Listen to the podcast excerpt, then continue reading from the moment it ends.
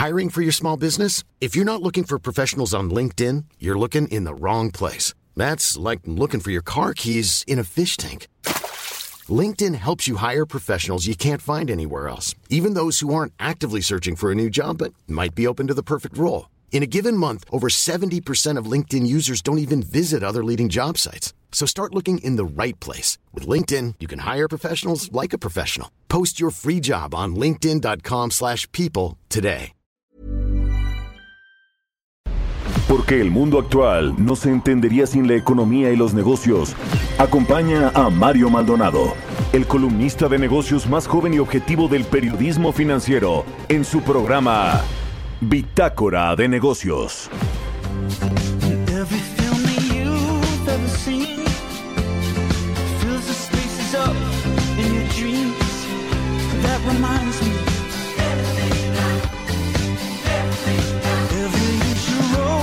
not a sign.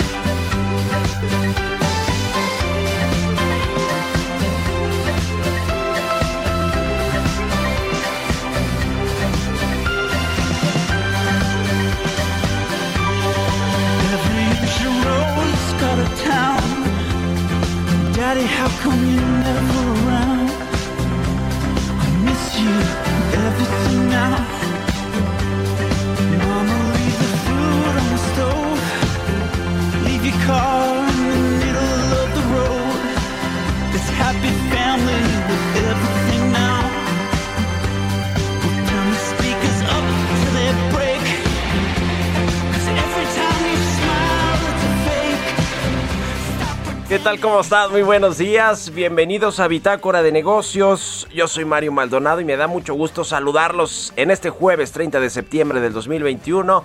Son las 6 con 5 minutos, tiempo del centro de México. Estamos transmitiendo en vivo desde la cabina del Heraldo Radio aquí en la Ciudad de México. Un saludo a quienes nos escuchan por la 98.5 de FM, en Guadalajara, Jalisco por la 100.3 y en Monterrey, Nuevo León por la 99.7 de FM. Comenzamos este, este jueves con un poco de música. Esta semana estamos escuchando canciones de mi playlist. Me tocaba, me tocaba en una semana, una semana en dos años que llevamos de programa. y esta es de Arcade Fire, se llama Everything Now. Eh, le da nombre esta canción al quinto álbum de esta banda canadiense Arcade Fire que fue lanzado por Columbia Records en el 2017, en julio del 2017. Y bueno, pues me gusta, me gusta Arc- Arcade Fire en general y me gusta esta canción de Everything Now, que no sé, me gusta en vivo, esta creo que no es una versión en vivo, pero, pero creo que lo hacen muy bien los de Arcade Fire en vivo. No sé si han sacado en realidad ya nuevas canciones, pero es una buena banda canadiense. Vamos a entrarle, vamos a entrarle a la información. Hablaremos con Roberto Aguilar en breve los temas financieros más relevantes. Los mercados bursátiles tendrán su peor trimestre desde que inició la pandemia y la actividad eh, industrial de China sufre desabasto eh, de energía, le está pegando a la industria china el tema de los energéticos y no se diga de los semiconductores y otros productos importantes que cambiaron la, la cadena de suministro, cambió con la crisis del COVID-19, la crisis económica. Y Evergrande privilegia a sus acreedores nacionales. Sigue esta telenovela eh, de Evergrande, que bueno, pues es un asunto que preocupa a los mercados, a los inversionistas y al sector inmobiliario y de la construcción allá en China. Vamos a hablar con Gerardo Flores, como todos los jueves, sobre pues este asunto de que México cayó dos lugares en la clasificación mundial de competitividad digital. Vamos a entrarle a ese tema, qué significa para nuestro país. Y hablaremos también con Daniel Becker, el presidente de la Asociación de Bancos de México, sobre esta revocación de la licencia del Banco Accendo. Eh, que bueno, pues ya como lo dijo el subsecretario de Hacienda, el presidente de la Comisión Nacional Bancaria y bueno, ahora el presidente de los banqueros, no le va a contagiar al sistema financiero, no es un tema estructural, al sistema bancario. Eh, representa una parte muy pequeña, pero vamos a entrarle a los detalles para para saber qué sucedió con Accendo y qué viene con otras eh, con otras instituciones financieras como ABC Capital. En fin, vamos a entrarle al tema y también con Gregorio Tomasi, el, eh, eh, el CFO, el, perdón, el CFO, el Chief Financial Officer, el director financiero de Confío, de esta fintech mexicana que se convirtió esta semana en un nuevo unicornio unicornio mexicano con una evaluación superior a los mil millones de dólares. Eh, 1.300 millones de dólares exactamente vale, ya confío con las rondas de capitalización que ha recibido esta empresa fintech que pues no sé si sigue siendo startup o no, vamos a preguntarle al eh, CFO de Confío, Gregorio Tomasi. Todo esto vamos a platicar hoy y le vamos a entrar estos temas aquí en Bitácora de Negocios, así que quédense con nosotros, se va a poner bueno, está bueno el programa y más con esta canción de Arcade Fire. Vámonos con el resumen de las noticias más importantes con Jesús Espinosa.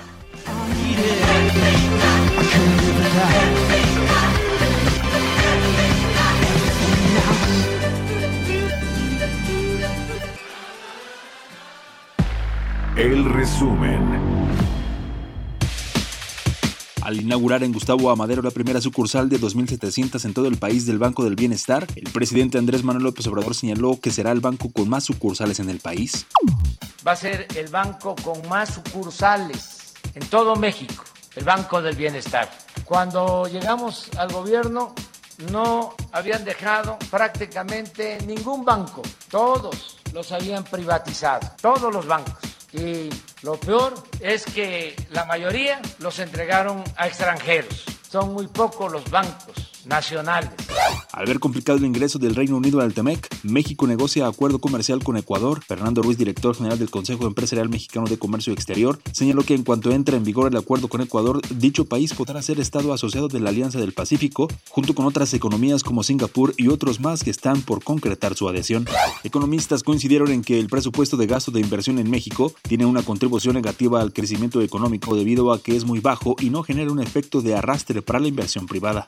Manuel Romo, director general de Citibanamex, destacó que ante la posible llegada de las grandes firmas tecnológicas como Google, Amazon y Apple con una oferta de servicios financieros en México, se debe de competir en igualdad de circunstancias y garantizar la seguridad a los clientes.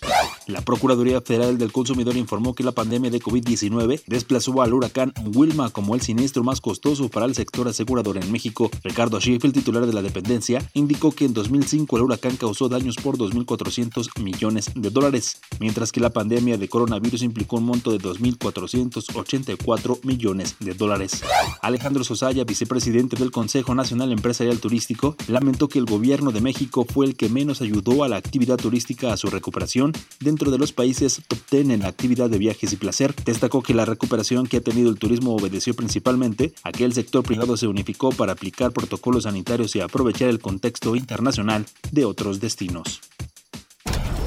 Bitácora de negocios en El Heraldo Radio. El editorial.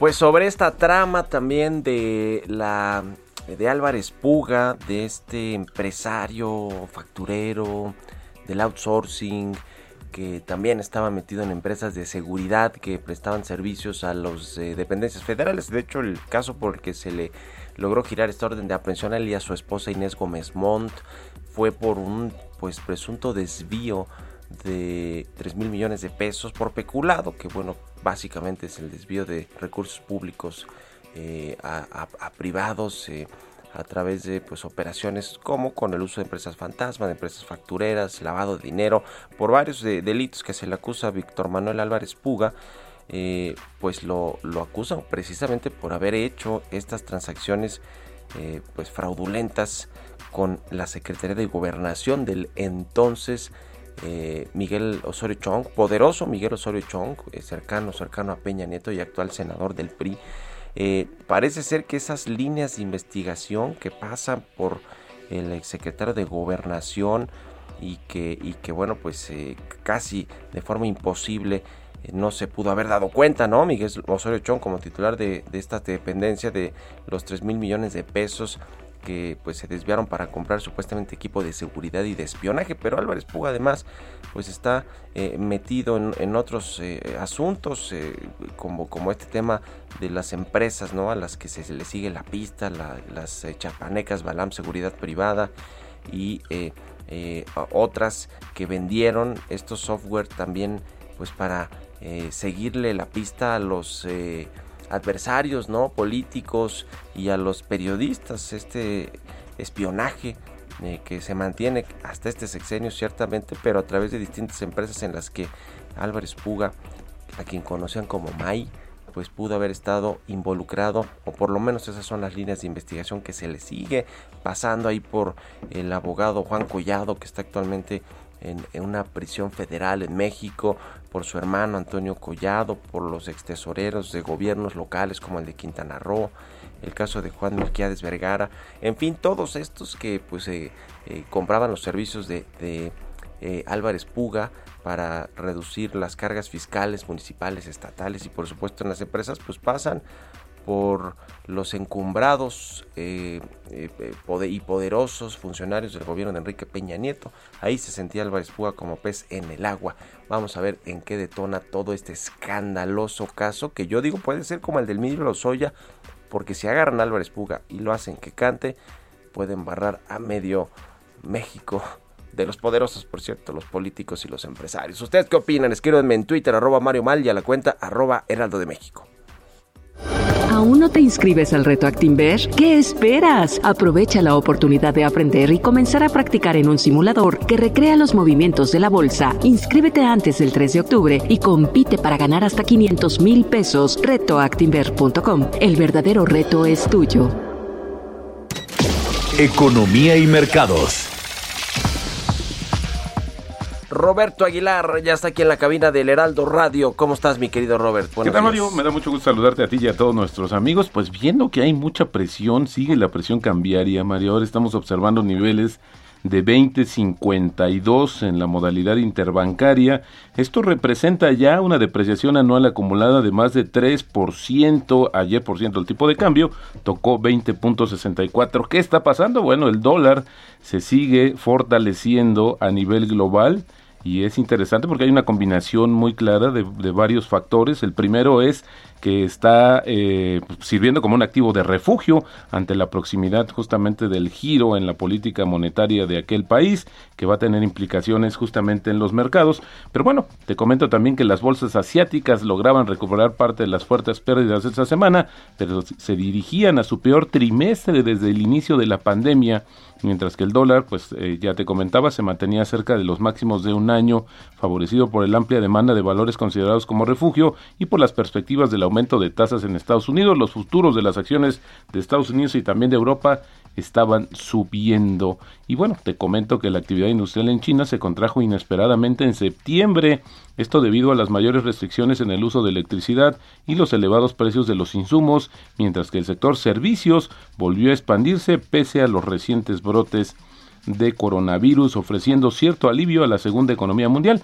Fíjate que a pesar de esta situación, los analistas la consideran positiva porque piensan que justamente esto va a presionar a las autoridades para que suavicen su política, lo que apoyó el respiro justamente de estos mercados financieros asiáticos. Y el dólar, bueno, pues acerca de los máximos de un año frente a las principales divisas, ya comentaron las expectativas de que la Reserva Federal reduzca los estímulos a partir de noviembre, mientras que el dólar australiano, que está muy vinculado a las materias primas, se beneficiaba del rebote de los precios del mineral de hierro.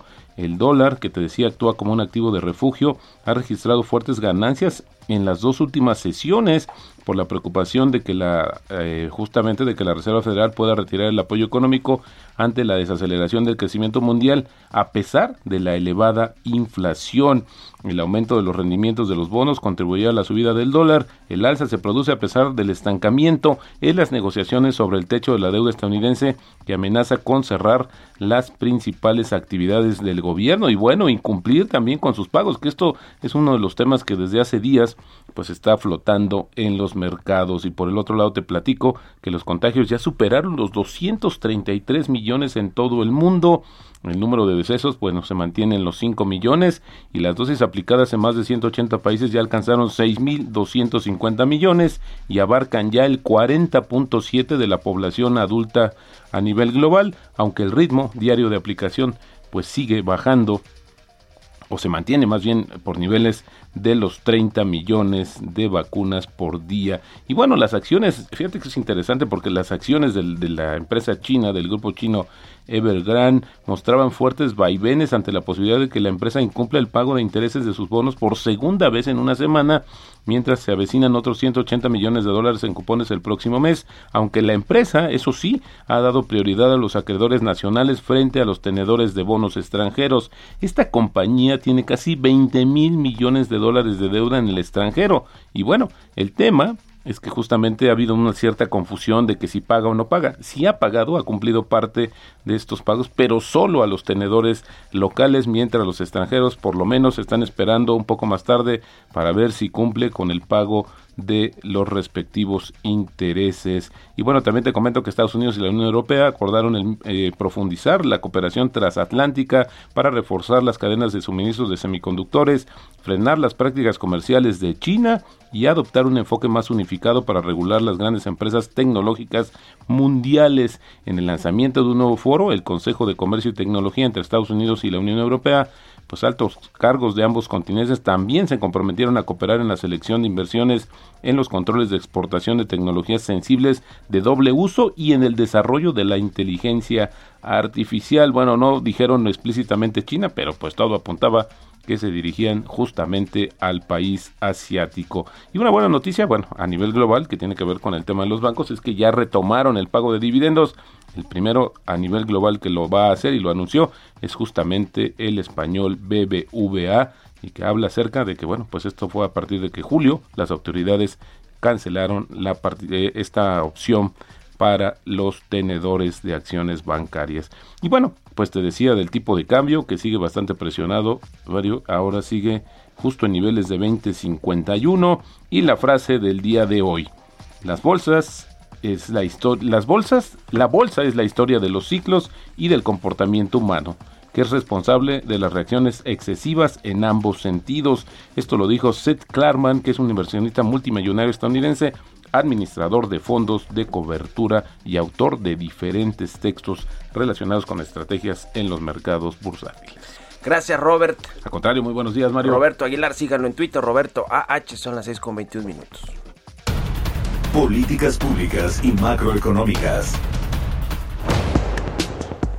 Y ya está con nosotros Gerardo Flores, economista especializado en temas de análisis de políticas públicas, que ahora está en Nueva York y nos va a hablar de esta clasificación mundial de competitividad digital. México cayó dos lugares. Gerardo, ¿cómo estás? Muy buenos días, adelante. Muy buenos días, Mario. Muchas gracias. Pues sí, hoy eh, me, se me hizo muy interesante platicarles sobre este ranking que publica el Instituto para el Desarrollo Gerencial o IMD, mejor conocido, eh, que ya lleva cinco años publicando este ranking especial. Ha estado publicando otros rankings de competitividad, pero este de competitividad digital es el quinto año que, da a conocer eh, este ranking que bajo una metodología bastante seria ha venido elaborando y pues como bien dices, México comparado con el año pasado pues cae dos lugares, pero lo que hay que destacar es que comparado con el primer año en que se hizo este ranking, que fue el 2017, México ya ha caído siete lugares. En 2017 ocupábamos el lugar 49, hoy ya estamos en el lugar 56.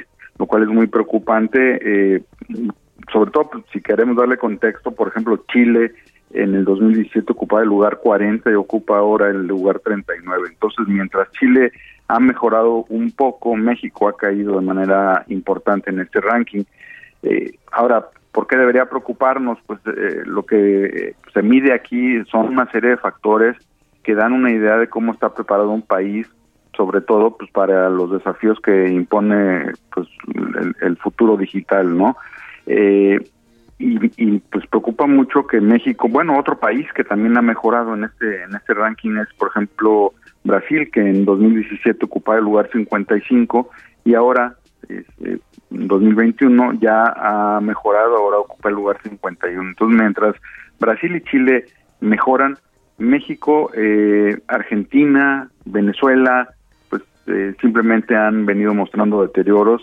Eh, me da me, creo que eso nos permite pensar en que hay ciertos modelos que están ayudando a mejorar eh, la perspectiva o perspectiva de un país mientras hay otros que están generando pues eh, dudas sobre qué tan preparados podemos estar para el futuro no pues sí, vaya que no ha, sido el talón de Aquiles o uno de los talones de Aquiles de este gobierno el tema de eh, todo lo que tiene que ver con lo digital, ¿no? Pues la estrategia digital para empezar, no sabemos si existe, si funciona, si tiene eh, recursos, Exacto. De hecho, de hecho eh, lo quería vincular un poco con eso, ¿no? Que aquí habíamos hablado ya también sobre esta estrategia digital nacional que desde mi punto de vista no tiene ningún no tiene orden, no tiene pies ni cabeza, no, no, no, es más, no se puede ni llamar estrategia digital nacional, ¿no? Entonces, eh, pues esa es, esa es el, la cuestión, que mientras aquí no se está haciendo gran cosa, eh, pues lo que muestra es que estamos bajando en los rankings internacionales, ¿no? Pues sí, la verdad que no nos favorece todo esto. Muchas gracias, Gerardo. ¿Y qué estás haciendo allá en Nueva York? Cuéntanos en 20 segundos. Ah, vine de paseo. Ah, este, mi querido Gerardo. Yo dije, ah, no, muy bien, se vale, se vale. Yo estuve por allá tenía hace como dos, como un mes, un mes y medio. Muy bien, muchas gracias Gerardo, te mando un abrazo y que la, y que la pases muy bien por allá, por Nueva York. Muchas gracias María, un abrazo igualmente. Buenos días, un abrazo desde Nueva York. Eh, de vacaciones y al pie del cañón aquí en Bitácora de Negocios, el buen Gerardo Flores. síganlo en Twitter, Gerardo Flores R. Con esto nos vamos a la pausa y regresamos aquí a Bitácora de Negocios.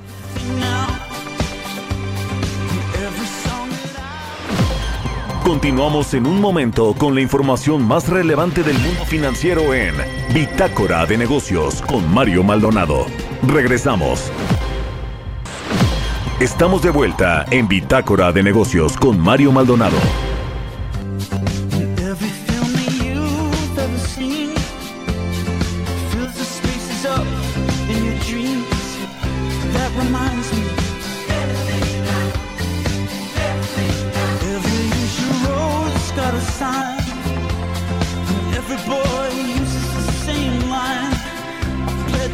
Ya estamos de regreso aquí en Bitácora de Negocios. Son las 6 de la mañana con 30 minutos, tiempo del centro de México. Regresamos escuchando a esta banda canadiense que se llama Arcade Fire y la canción Everything Now.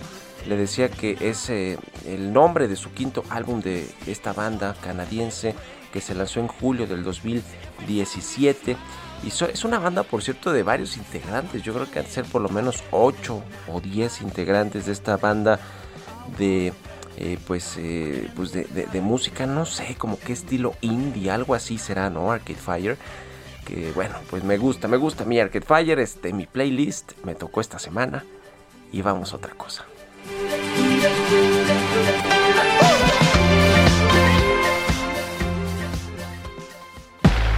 Entrevista.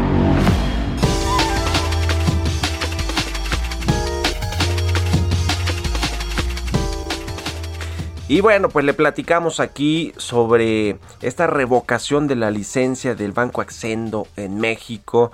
Eh, se anunció esta semana finalmente, ya, ya en los días anteriores, semanas anteriores, pues se sabía un poco de las debilidades que tenía en términos pues financieros, operativos, eh, algunos manejos ahí medio raros en este banco y finalmente fue intervenido por la Comisión Nacional Bancaria y de Valores. Se hizo esta semana un anuncio con la eh, Secretaría de Hacienda, la Comisión Bancaria, para pues eh, ver qué, qué, sucedería con los con los ahorradores básicamente no entró ahí este seguro de depósitos del IPAB el Instituto para la Protección al Ahorro Bancario y lo que pues eh, se dijo es que no afectaría el sistema bancario en México toda vez que representa pues una parte muy pequeña de lo que eh, significa la banca comercial en México. Pero para entrarle a los detalles, me da mucho gusto saludar en la línea telefónica a Daniel Becker, el presidente de la Asociación de Bancos de México. Daniel, ¿cómo estás? Muy buenos días. ¿Qué tal, Mario? ¿Cómo estás? Muy buen día, qué gusto saludarte. Igualmente, pues se, hizo este anuncio que, a ver, creo que habría que empezar diciendo que no, no le beneficia a la banca, el sistema financiero mexicano, porque pues se trata de la salida de un banco, la intervención de un banco pues por muchas cosas que hubo ahí alrededor y que se platicaron en la conferencia que hizo la comisión y la subsecretaría de Hacienda. Claro, por supuesto, Mario, no, digamos, para, el, para la industria nunca es bueno que un competidor salga del mercado. Eh, no es una práctica tampoco que sea muy común en nuestro país, no sucede muy a menudo. Efectivamente, este año pues han sucedido dos eventos, pero creo que también la parte muy destacable es que eh, los, las autoridades financieras, los reguladores, pues toman decisiones que son decisiones difíciles que hay que tomar, pero que son indudablemente, como tú lo dijiste, por el bien del sistema y por mantener la, el, el sistema robusto y firme de cara al momento de recuperación que está viviendo nuestro país. Ustedes ya tenían conocimiento de cómo estaba funcionando este banco, de pues las alertas, las alarmas, eh, los focos amarillos que había alrededor del banco y de los inversionistas. Había una pugna incluso, creo que entre sus, eh, sus accionistas, sus inversionistas, entró un, eh, una empresa pues de fintech, ¿no? bueno, no de fintech, de vales electrónicos, esta toca a, a ser accionistas. O sea, ¿conocían un poco ahí de la situación real que tenía este banco?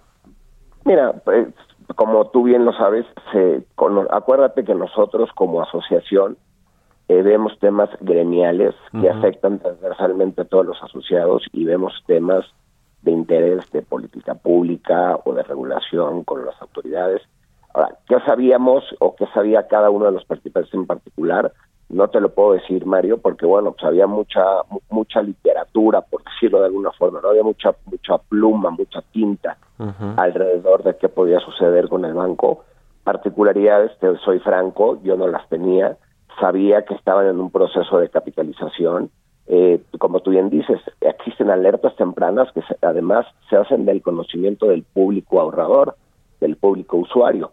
No hay que olvidar también que durante la pandemia, así como hubo criterios especiales de, para poder diferir la amortización del pago de la deuda y el capital, también hubieron algunas facilidades para que los bancos pudieran transitar con índices de capital eh, abajo del regulatorio, que es el 10.5. Pero era una era un tema que estaba dentro de las facilidades regulatorias que se dieron en México y me parece que se dieron en otras partes del mundo. Entonces la respuesta es, pues muchos de los muchos de los participantes sabíamos del banco a partir de lo que escuchábamos en la prensa si hubiera una relación particular con los integrantes del banco, pues pudiera ser una posibilidad, pero yo no tenía registro que el banco en realidad, eh, yo sabía que estaban en un proceso de capitalización, pero hasta ahí. Ahora, eh, bueno, se dijo en esta conferencia eh, entre la Comisión Bancaria y la Secretaría de Hacienda que pues no, no es eh, eh, representativo realmente eh, lo, que significa el Banco Accendo para el sistema bancario. Ustedes dicen claramente que no tiene afectación al sistema de pagos esta intervención o la salida pues de un jugador de, del sistema y eso pues ahí está claramente, ¿no? O sea, representa menos de 1% de la de, de, todo el sistema.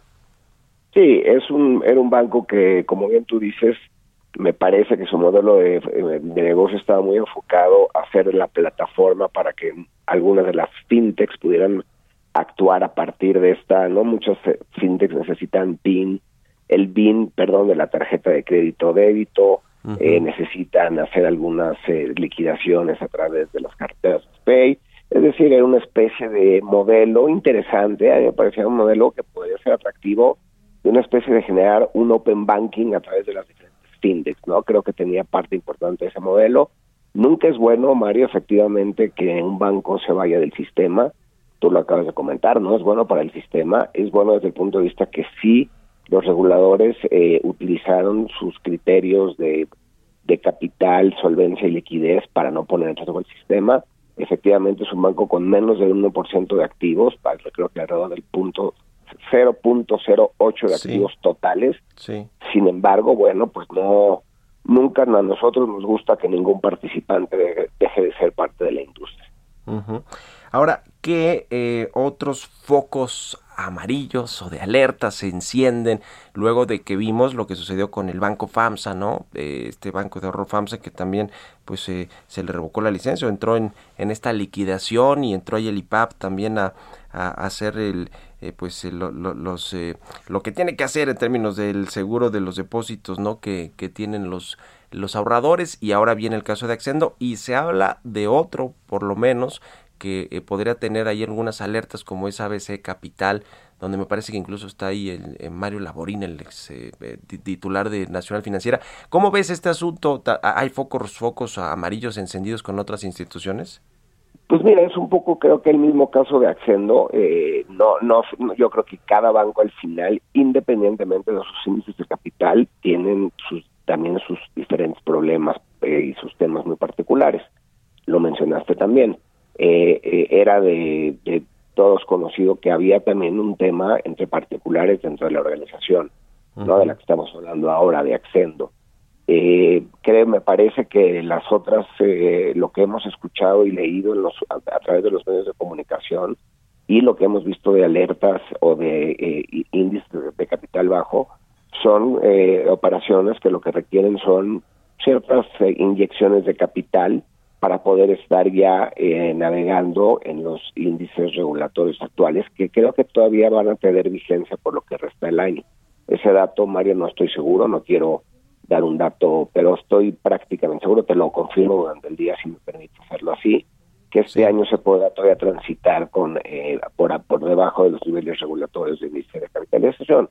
Por lo tanto, me parece que esas franquicias de las que tú comentas obedecen más a temas estrictamente de, de capital que de algunas otras cosas y me parece que de completar y concretar sus eh, incrementos de su, su, insuficiencia de capital en caso de que existan eh, y dependiendo todavía cuánto dure esta, esta posibilidad regulatoria, pues ya veremos lo que pasa, pero no tenemos hoy registro que yo tenga que esté al tanto que haya un evento cercano al que tuvimos esta semana.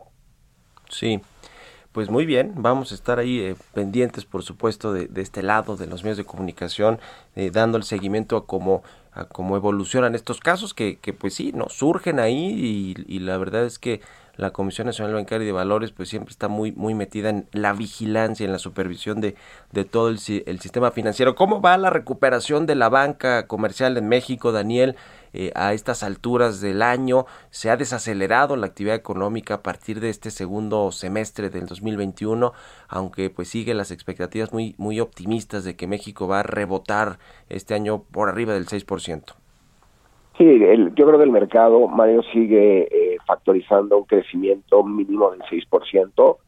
Indiscutiblemente estamos en un ciclo de expansión de la economía. Eh, como tú sabes, el crédito bancario es pues una función del, de, la, de la expansión del ciclo económico o viceversa. Eh, eh, los, los monetarios de crédito todavía no están en sus niveles prepandemia. De continuar así eh, la tendencia de la expansión, es muy probable que básicamente en todos los circuitos, en todos los segmentos, a excepción del crédito hipotecario individual, que ese no ha dejado de crecer, inclusive desde la pandemia, en términos de al de 9% en términos reales, eh, de seguir de continuando eh, esta tendencia de expansión. Muy probablemente para el último trimestre de este año ya estaremos viendo eh, recuperaciones de los agregados totales de crédito en los diferentes circuitos, que es muy bueno. Como sabes, siempre hay un rezago entre el, entre el ciclo económico y el otorgamiento de crédito. Históricamente hemos visto un, un rezago de alrededor de nueve meses. Lo que creo que sí va a ser importante, Mario, hoy hay reunión de política monetaria de Banco de México. Como tú sabes, también estamos bajo un escenario de inflación. Eh, probablemente veamos un incremento en la tasa. Pues hay, hay analistas que ven hasta, inclusive por el tipo de cambio que ayer, como viste, se presionó de forma importante, hasta quizá un 50, 50 puntos básicos de, de incremento. Me parece que eso sería poco probable, pero bueno, estamos viendo algunos, como tú viste también, los balances de riesgo del Consejo de Estabilización financiera hay algunos balances de riesgo, como son la inflación, una posible cepa de, coronavirus que vuelva a alentar la economía, pero de, seguir bien, a pesar del, de, las, de, las, de la desaceleración de la que tú comentas, de continuar en esta tendencia, seguramente para el final del año ya estaremos viendo saldos de crédito pre-COVID. Pues sí, ahora en, en México creo que pues eh, ha habido eh, estabilidad en términos de, del eh, tipo de cambio, de los eh, la inversión que llega a México, la inversión extranjera, la inversión fija, digo con algunos vaivenes y con algunas comparaciones que luego son un poco extrañas de la Secretaría de Economía de cómo está la inversión eh, fija, pero pero la que sí definitivamente se ha movido y ha habido salida de, de capitales es de la inversión extranjera, de la tenencia de extranjeros en bonos del, del gobierno mexicano. ¿A qué eh, eh, obedece esto? Digo, yo sé que tiene que ver con la recomposición de algunos portafolios globales, ¿no? Con todo lo que sucede en China, en Estados Unidos y demás. Pero, pero digamos, ¿hay alguna alerta ahí que ustedes vean desde, desde la, la banca comercial de lo que sucede en el sistema financiero con ese tema de los de, la inversión gubernamental, ¿no? De los bonos. Sí, sí, de la tendencia de, la, de la curva de CETES y bonos M eh, no, yo creo que tú lo, lo explicaste muy bien, eh, Mario, la razón. A ver, México, lo, lo, que lo que es incuestionable es que podamos estar de acuerdo o no con muchas de las formas en las que se llevó la política pública desde el punto de vista de la recuperación de la pandemia, pero lo que es indiscutible es que las finanzas públicas en México quedaron pues como una de las más fortalecidas de los países emergentes y particularmente latinoamericanos por no haber utilizado recursos fiscales. Entonces, lo que no hay duda es que esto no se debe a un tema de percepción macroeconómico. ¿No? Inclusive hemos mantenido el grado de inversión, Pemex con sus temas, pero bueno, el país continúa siendo un país grado de inversión. ¿Por qué estamos viendo esta movilización de capitales? Bien lo acabas de decir tú. Primero, bueno, también ya hay expectativas en los Estados Unidos que acaba el tapering este famoso, la compra de bonos hipotecarios y de bonos del, del, del Fed, que ya tienen más de un trillón, 1.2 trillones de dólares en su balance, ya ha crecido de forma acelerada, y además las tasas están en 0% es muy probable que pronto empecemos a ver por lo menos el uso del tapering, ¿no? Es decir, que ya no la Fed disminuya la compra de activos para mantener las tasas en prácticamente cero. ¿Eso qué implica? Que la tasa en los Estados Unidos tenderá a crecer. ¿Eso qué representa? Que va a haber movilidad de capitales porque eh, eh, manejadores de fondos prefieren estacionar sus recursos en países que se consideran con el menor riesgo posible y que empiezan a tener tasas de interés con una tendencia positiva. Eso genera reacomodo eh, de capitales. Y creo que, bueno, también lo interesante es ver que a pesar de que esto ha sucedido, eh, el tipo de cambio que eh, ayer, en realidad, ayer y antier, pues tuvo simplemente un sobresalto, nada de que preocuparse, pero sí importante, pero es importante mencionar que la salida de estos activos lo han, lo han absorbido en su mayoría los participantes mexicanos. Y entonces la liquidez que se ha generado ha ayudado a que los, a que los jugadores locales puedan hacer hacerse de más posiciones para la salida de estos extranjeros. Y no sería, Mario, de extrañarse que en caso de que veamos que cada vez que se acerque más la potencial fecha de que cambie la tendencia en los Estados Unidos hacia una política monetaria más restrictiva, veamos eventos de volatilidad.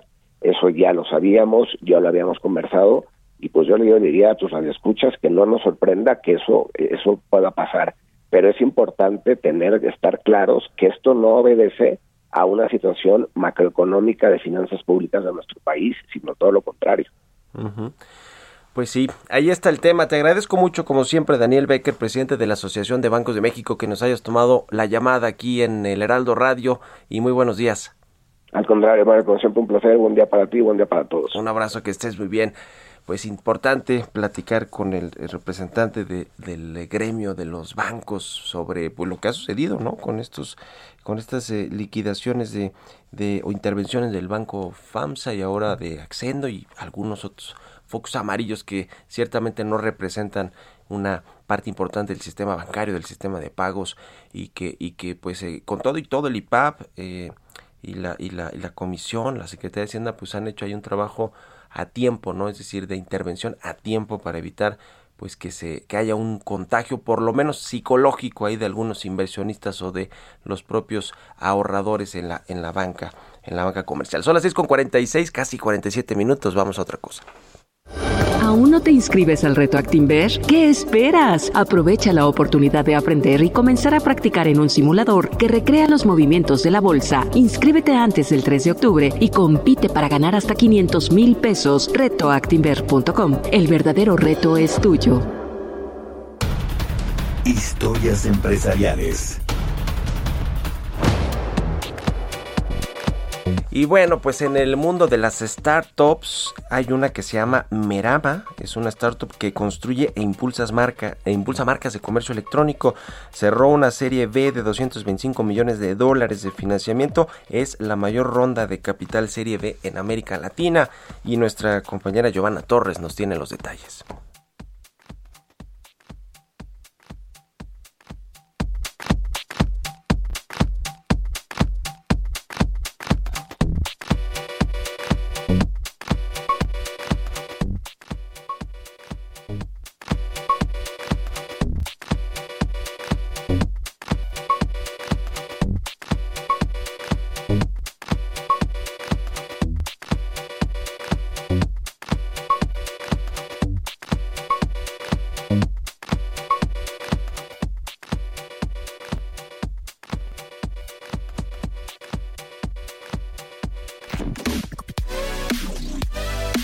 Fundada en diciembre del 2020, Merema es el principal desarrollador e impulsor de negocios de comercio electrónico en América Latina. La compañía invierte y ayuda a operar y escalar empresas en línea líderes en su categoría que venden en Marketplace como Mercado Libre, Amazon y Show. Menos de cinco meses después de cerrar su ronda Serie A, Merema ha recaudado 225 millones de dólares adicionales en financiación Serie B. La ronda de capital fue codirigida por Advent International y SoftBank Group, dos de las mayores empresas de capital privada del mundo, y es la mayor ronda Serie B jamás realizada en América Latina. La recaudación se utilizará para el crecimiento exponencial, la profesionalización y la incubación de algunas de las mayores marcas de comercio electrónico de América Latina, al tiempo que se crean la tecnología y las herramientas necesarias para apoyarlas.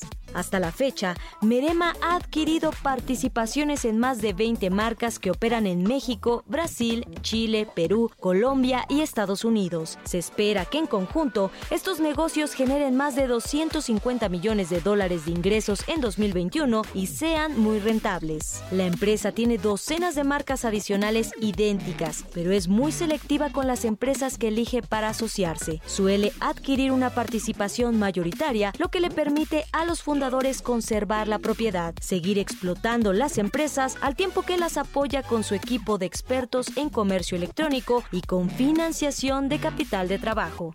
Para Bitácora de Negocios, Giovanna Torres. Entrevista.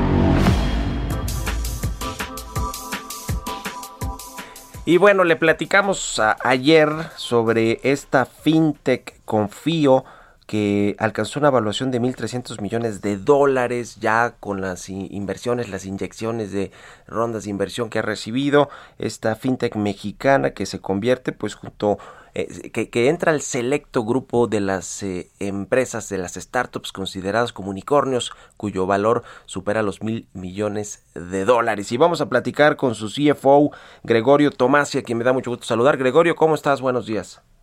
Muy bien, Mario, buenos días. Pues eh, se convirtieron en unicornio y eso es decir mucho en cualquier industria y más en la industria financiera, fintech y de las startups. Cuéntanos brevemente un poquito de la historia y de cómo pues llegaron a este a este nivel, a esta categoría de unicornios. Mario, gracias por la pregunta y gracias por la oportunidad.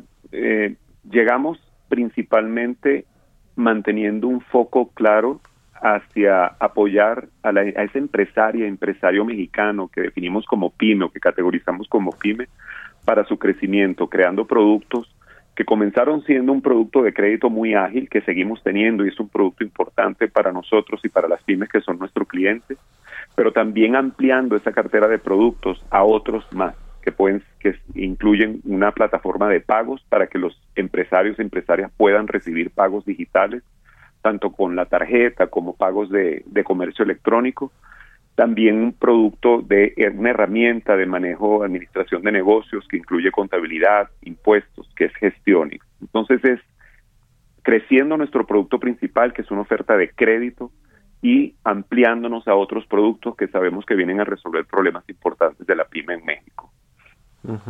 ¿Cuántas rondas de, capital, de inversión han recibido? Cuéntanos un poquito cómo está conformada la estructura de esta fintech, que, es mexicana, ¿no? Digamos, de origen mexicano, pero obviamente pues tiene eh, eh, eh, inversionistas extranjeros de estos fondos que se dedican a impulsar el crecimiento de startups que tienen esa capacidad de escalar.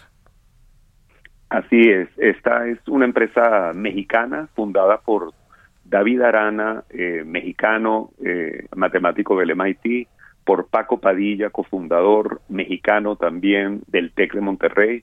Eh, mi acento no es mexicano, soy uno de quienes no somos mexicanos en la empresa, pero la empresa es Pero ya las empresas son muy globales y muy, ¿no? Este, en fin. Hoy en día Confío, en, sí. en Confío tenemos 16 nacionalidades, las estábamos contando. Em, pero bueno, y, eh, a tu pregunta, a tu primera pregunta, esta es la quinta ronda de inversión, que es en esta quinta ronda de inversión donde llegamos a esa categoría de unicornio. Han sido cinco y los principales accionistas son tanto los fundadores como instituciones internacionales que eh, típicamente vemos invirtiendo y apoyando este tipo de emprendimientos. Entre ellos está SoftBank, está UED, está CASEC, eh, el, y la Corporación Interamericana de Fomento también es un inversionista de Confío y ha sido inversionista de Confío desde hace ya varios años. Eh, a ver, e, esta pregunta, y, hemos platicado aquí con varios unicornios mexicanos y latinoamericanos, y yo se la hago siempre, ¿siguen siendo una startup? ¿Consideradas como una startup o ya no? Ese ADN de startup no se pierde y esperamos no perderlo nunca. Ese ADN de en estar muy enfocados en resolver problemas importantes con acceso a tecnología y datos y fuentes de datos novedosos, esa no se pierde. Y a veces a mí me gusta decir que en Confío hacemos alquimia, somos alquimistas. ¿Y por qué alquimistas? Porque transformamos datos, datos y datos en productos y soluciones que resuelven problemas, en nuestro caso, en problemas de esa empresaria empresario que tiene una empresa en crecimiento y no está necesariamente bien atendido en el mercado hoy en día. Pues muy interesante, a ver cuando no, nos eh, eh, echamos una plática más amplia para todos nuestros radioescuchas ahí sobre confío, sobre las fintech, sobre pues esta revolución financiera y tecnológica que hay ya en el mundo y en México y que en México está bien pues bien fortalecida. Muchas gracias, ahorita se nos acabó el tiempo, pero, pero quedamos pendientes y hacemos otra entrevista un poquito más larga para, para contar más de todo este mercado. Gracias eh, Gregorio Tomás y CFO de Confío por haber tomado la entrevista y muy buenos días. Gracias a ti, Mario, gracias a tu programa y gracias a tu audiencia. Y bueno, pues felicidades, un unicornio más mexicano de manufactura mexicana. Se quedan en el Heraldo Radio con Sergio y Lupita. Nos vamos a la televisión al canal 10 y nos escuchamos mañana aquí a las 6. Muy buenos días.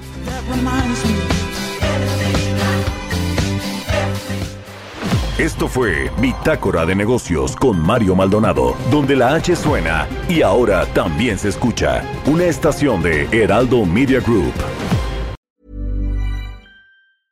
Mom deserves the best, and there's no better place to shop for Mother's Day than Whole Foods Market. They're your destination for unbeatable savings, from premium gifts to show-stopping flowers and irresistible desserts. Start by saving 33% with Prime on all body care and candles. Then get a 15-stem bunch of tulips for just $9.99 each with Prime. Round out Mom's menu with festive rosé, irresistible berry chantilly cake, and more special treats. Come celebrate Mother's Day at Whole Foods Market.